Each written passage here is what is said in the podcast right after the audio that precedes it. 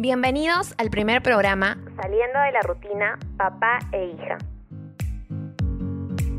Este programa se va a tratar de explicar o tratar de explicar con nuestras propias palabras frases de filósofos estoicos, tales como Epícteto, Séneca, Marco Aurelio, entre muchos otros. Muy buenas noches, porque para nosotros son noches ahorita. Mi nombre es Marian Quiñones, soy ingeniera industrial y bueno, llevo una relación bastante peculiar con mi papá desde muy chiquitos, desde muy chiquita yo. Eh, solíamos conversar de diferentes temas y queremos por eso compartir un poco de, de esos espacios. Yo me interesé hace poco sobre la filosofía estoica y es por eso que vamos a tratar acerca de estos temas. Papá, ¿cómo estás? Hola hija, ¿qué tal? Soy Alberto Quiñones, soy ingeniero electrónico y efectivamente hemos tratado muchos temas con mi hija y ella muchas veces toca también temas diferentes y eso nos ha eh, divertido y también nos ha este, motivado a hacer otras cosas más. Bueno, vamos a comenzar entonces eh, citando una frase de un filósofo. Papá, ¿cómo te gustaría empezar? ¿Con filósofos antiguos o filósofos más modernos? Más antiguos para, iniciar, ¿no? Tiene un poquito más de, filosofía, digamos que no tan, no tan moderna que, ni contemporánea, ¿no? Sino la base quizás. Ya, listo. Podemos empezar entonces con Séneca, que es básicamente de los primeros años después de Cristo. La frase es, el hombre más poderoso es aquel que es dueño de sí mismo. Papá, ¿tú qué entiendes por esta frase? Bueno, me parece que la frase eh, refiere el filósofo en el sentido de que eh, ser poderoso eh, y dueño de sí mismo implica controlarse a sí mismo, estar atento a uno y poder dominar sus emociones, poder dominar todas las circunstancias que uno afronta, ¿no?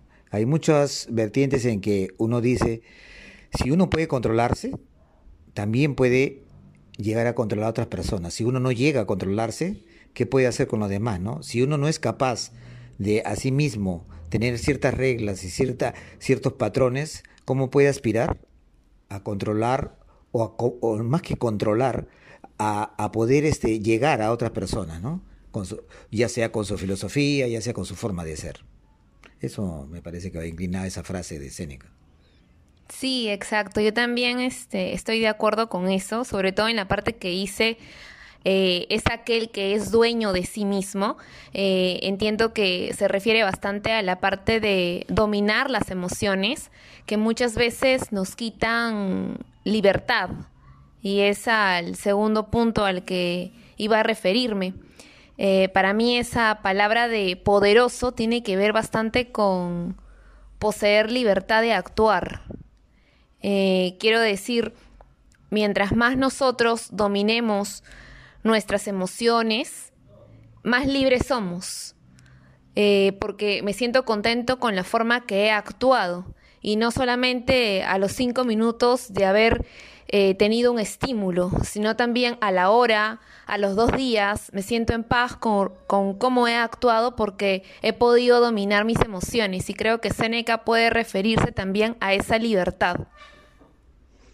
Sí, efectivamente, hay dos, dos ópticas acá, ¿no? Es una de la parte de, del control de las emociones y emociones y también este el, mm, en lo que te mencionaba de, de poder ser dueño de sí mismo, es decir, de poder uno dominarse, autodominarse, ¿no? Eh, y, y también poder controlarse, ¿no? Sí, exacto. Eh, algo que, con lo que dices tú, ¿no? Ser dueño de, de sí mismo, digámoslo así, eh, y ese poder también, ¿no? Que, que ponen en la frase, es porque a veces, por ejemplo, yo puedo tener, ser dueño de una empresa y tener poder sobre esa empresa, ¿no? Y el valor que tiene esa empresa, bueno, tendrá el valor que tenga en el mercado. Si soy presidente, pues tengo quizás un poco más de poder porque tengo eh, todo eso sobre el país, ¿no? Y es mucho más grande de repente que una empresa.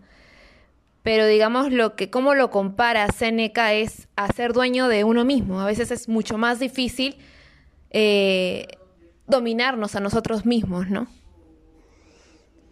Sí, efectivamente.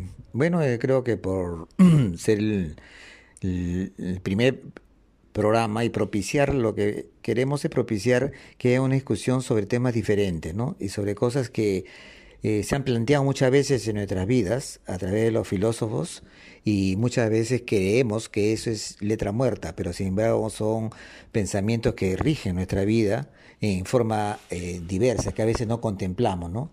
Ellos posiblemente tenían esa pasión, esa forma que ahora es muy difícil de tenerla, de analizar y ponerse a pensar cada una de las palabras y situaciones que nos ocurren en la vida. Y, y es algo que ahora no lo hacemos, no nos cuestionamos, no nos fijamos, actuamos solamente muchas veces como robot ante muchas situaciones, ¿no? Y no debe ser así, ¿no? Debemos cuestionarnos, pensar y reflexionar sobre cada uno de los pasos que damos, ¿no? Gracias. Sí, Pa, me gusta bastante lo que has dicho. Eh, sobre reflexionar acerca de los antiguos filósofos, porque pese a que han pasado dos mil años, los mensajes que estos daban se sigue aplicando actualmente en nuestra vida, ¿no? Entonces ya nos veremos en un próximo capítulo de Saliendo de la rutina papá e hija. Muchísimas gracias por escucharnos. Buenas noches, hasta luego.